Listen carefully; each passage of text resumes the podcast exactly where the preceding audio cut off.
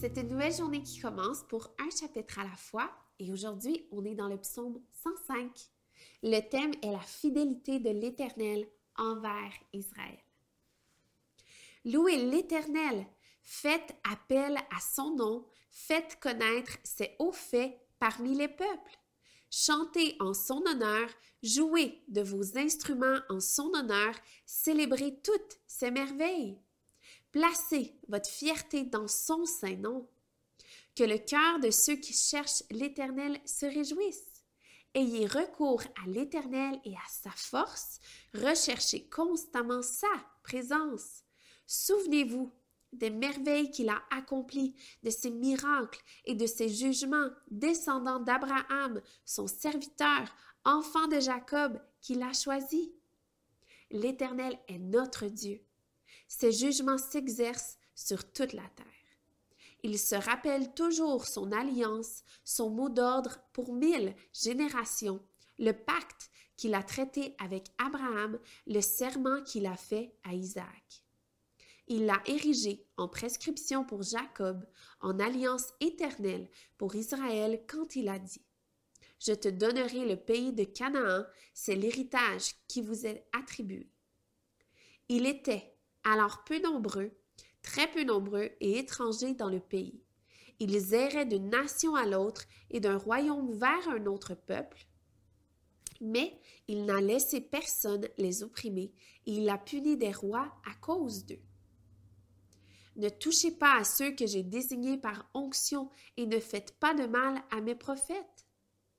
Il a appelé la famine sur le pays, il a coupé tout moyen de subsistance il a envoyé un homme devant eux, Joseph, qui a été vendu comme esclave. On a attaché ses pieds avec des chaînes, on a enserré son cou dans du fer, jusqu'au moment où est arrivé ce qu'il avait annoncé et où la parole de l'Éternel l'a justifié. Le roi l'a fait libérer, le dominateur des peuples l'a relâché, il l'a établi seigneur sur sa maison et maître de tous ses biens, afin qu'il puisse à son gré diriger ses princes et enseigner la sagesse à ses anciens. Ensuite, Israël est venu en Égypte, Jacob a séjourné dans le pays de Cham. Dieu a donné de nombreux enfants, de nombreux enfants à son peuple et l'a rendu plus puissant que ses adversaires. Il a changé le cœur des Égyptiens au point qu'ils ont détesté son peuple et qu'ils ont traité ses serviteurs avec perfidie. Il a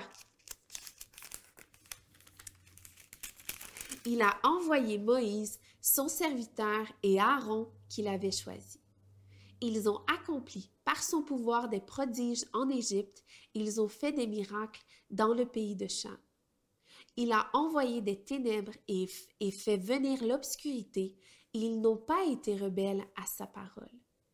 Il a changé leur eau en sang et fait mourir leurs poissons.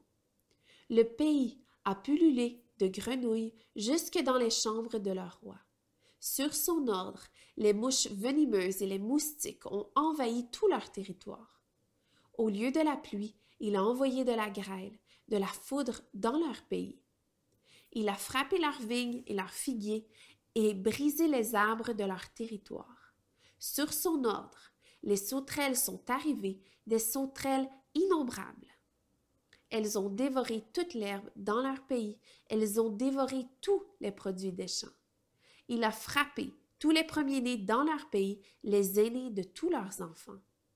Il a fait sortir son peuple avec de l'argent et de l'or, et personne ne trébuchait parmi ces tribus.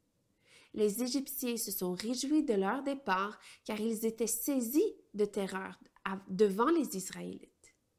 Il a étendu la nuée pour les protéger et le feu pour éclairer la nuit.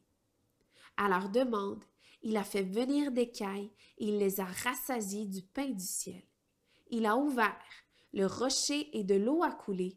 Elle s'est déversée comme un fleuve dans les lieux arides, car il s'est souvenu de sa parole sainte et d'Abraham, son serviteur. Il a fait sortir son peuple dans l'allégresse, ceux qu'il a choisis au milieu des cris de joie. Il leur a donné les terres des nations et ils ont tiré profit du travail des peuples afin qu'ils gardent ses prescriptions et qu'ils respectent ses lois. Louez l'Éternel.